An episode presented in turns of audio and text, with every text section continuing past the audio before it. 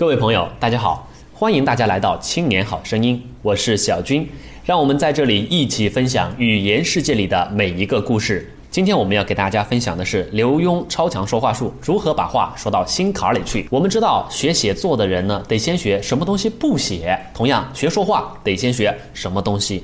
不说什么时候不讲。从前有一个青年人，从一个城邦赶去了古希腊的雅典城，向著名的学者雄辩家苏格拉底学习如何演讲和辩论。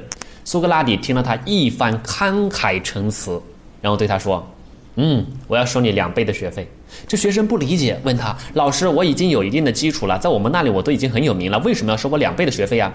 苏格拉底说：“在我教你如何说话之前。”我得先教会你如何不说话，闭嘴。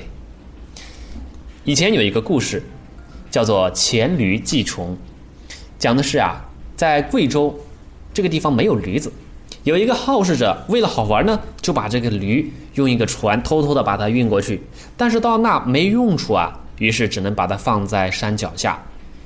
那这是一个新的东西，老虎从来没见过，一看到这个驴子长那么高那么大，不敢靠近啊。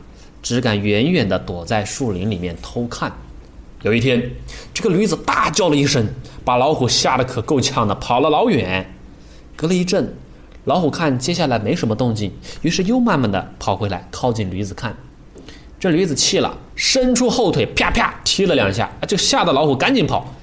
但后来老虎高兴地想：哈哈，原来你的本事不过就是会吼一吼、踢两下，三脚猫而已了。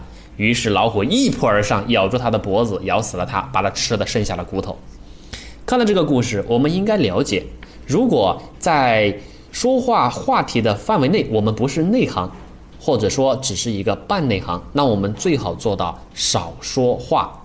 原因很简单呢，因为当我们去说话的时候，就会显示出我们多么的浅薄，我们会黔驴技穷。当我们故作内行的时候。我们这个时候最容易闪神，因为我们的注意力都拿来充当内行了，那在其他的方面就会少了戒备。废话少说是说话的首要功课。这个世界上许多事给办砸了，就是因为多说了几句废话。且不说那些因为说话造成的口舌纠纷祸从口出，最起码说废话会浪费我们的时间精力，更会暴露我们的弱点。好。我们从废话少说开始分享，感谢大家这一期的收听，我们下期再见。欢迎大家关注我们的微信公众号“青年好声音”，让我们一起成长。